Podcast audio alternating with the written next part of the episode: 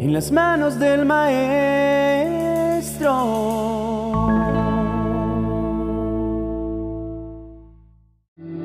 No es sencillo caminar al ritmo de Dios. Aprender a movernos a su velocidad sin adelantarnos ni quedarnos atrás es una habilidad que necesitamos adquirir. Tenemos que reflexionar profundamente sobre esto, ya que muchos personajes bíblicos fracasaron en este aspecto. Decidieron seguir su propio camino y ritmo en lugar de adaptarse al de Dios. Pero Dios no ajustará su paso al nuestro, no se detendrá a esperar hasta que decidamos seguirle. En su afán de actuar según sus propios deseos, algunos personajes de la Biblia se adelantaron, aceleraron su caminar. Otros, sin embargo, se quedaron atrás perdieron el rastro del Señor y por lo tanto su relación con Él. El capítulo 5 del Génesis nos cuenta sobre varios patriarcas bíblicos cuyas vidas se resumen en nacieron y murieron. Pero en el versículo 24 se menciona a un hombre prudente, Enot, que aprendió a caminar con Dios.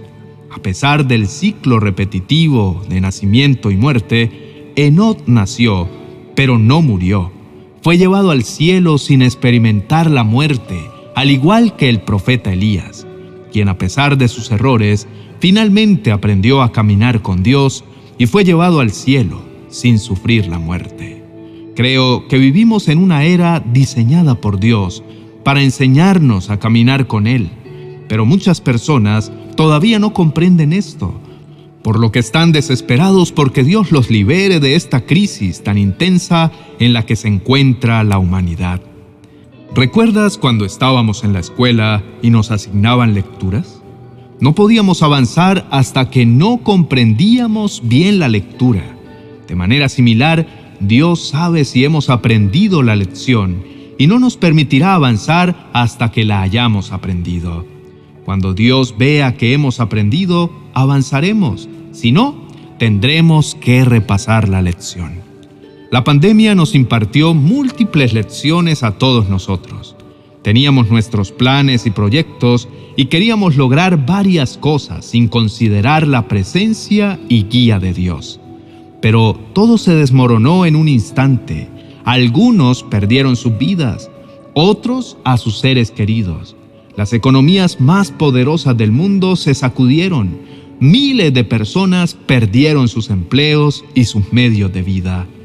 A pesar de todo esto, aún no hemos comprendido que Dios nos está llamando para aprender a caminar con Él sin adelantarnos ni quedarnos atrás. Creo que es un buen momento para aprender a andar con Dios. La conexión con Dios puede resultar contradictoria y misteriosa. A veces su presencia es sutil y gentil, tal como lo fue con Jacob. Piensa en cuánto tiempo le llevó a Dios reformar la vida de este hombre. Jacob era particularmente terco y listo, siempre ideando estrategias y trucos. Engañó a su propio padre con el fin de recibir su bendición y su herencia, y eventualmente tuvo que enfrentar las consecuencias de sus acciones fraudulentas.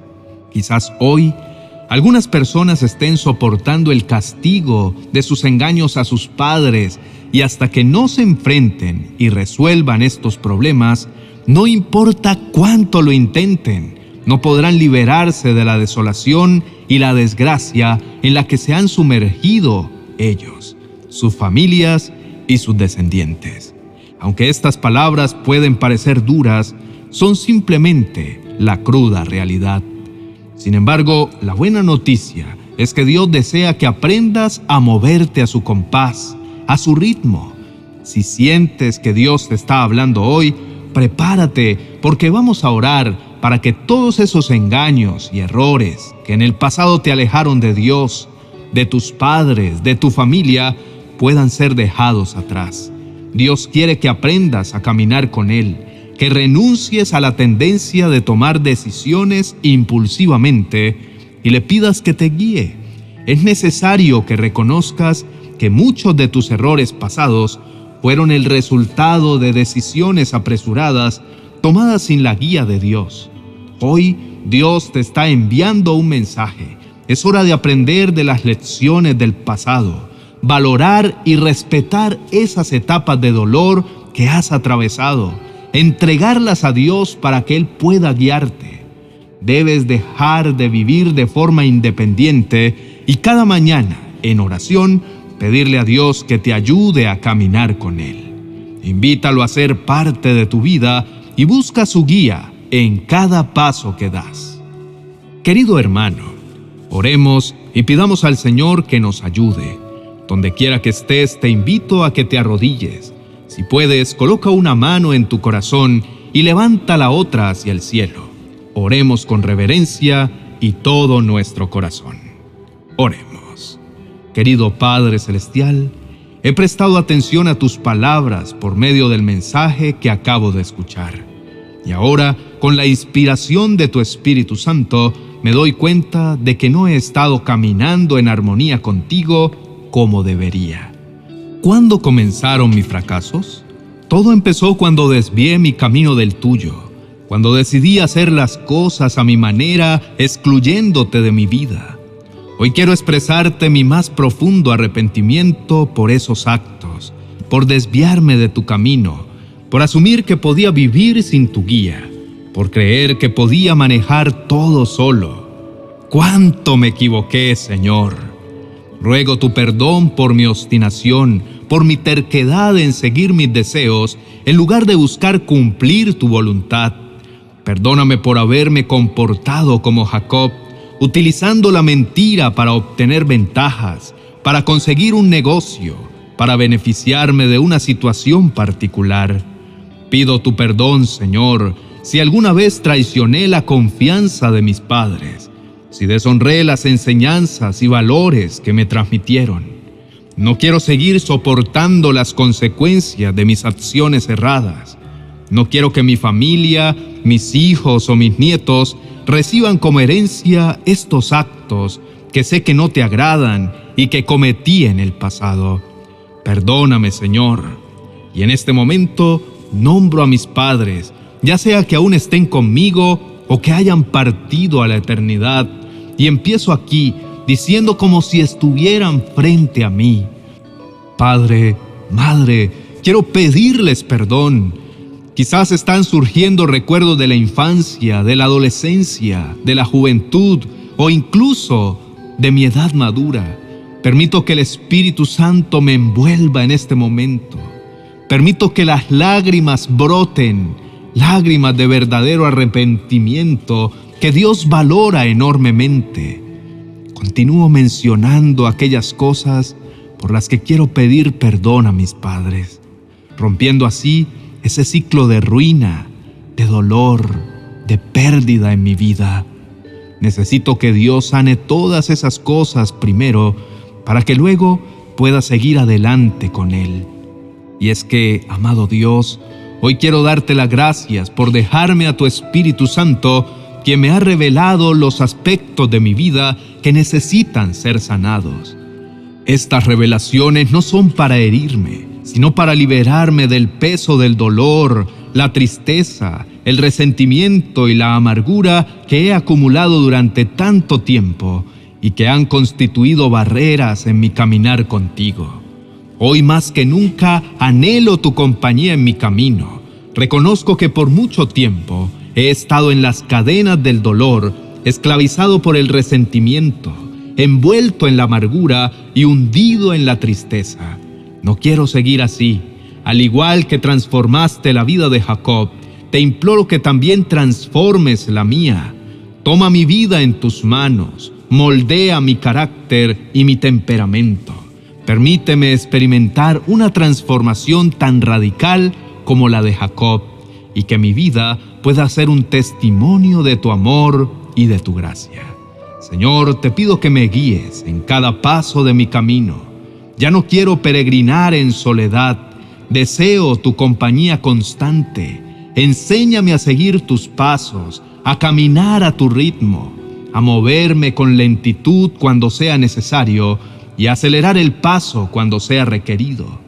Mi mayor deseo es obedecerte y amarte más cada día. Deseo buscar tu presencia cada mañana, cada tarde y cada noche, porque sé que cuanto más te busque, más clara será tu dirección y tu orientación en mi vida. Quiero agradecerte, Señor, por lo que has hecho hoy en mi vida.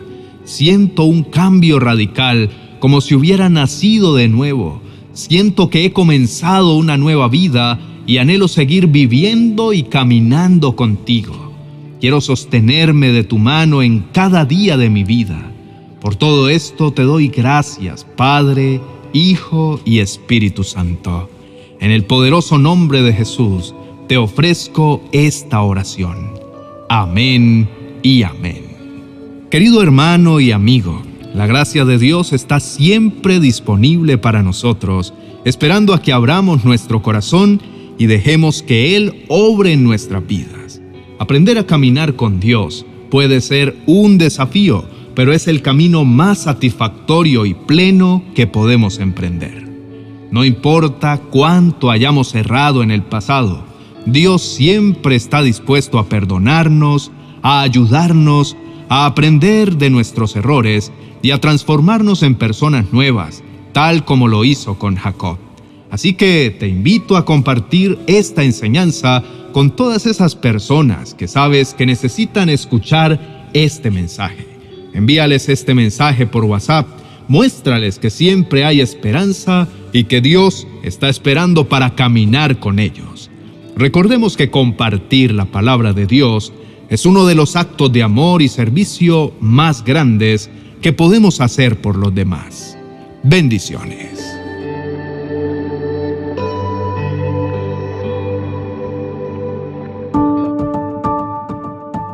«40 oraciones y promesas para calmar la aflicción».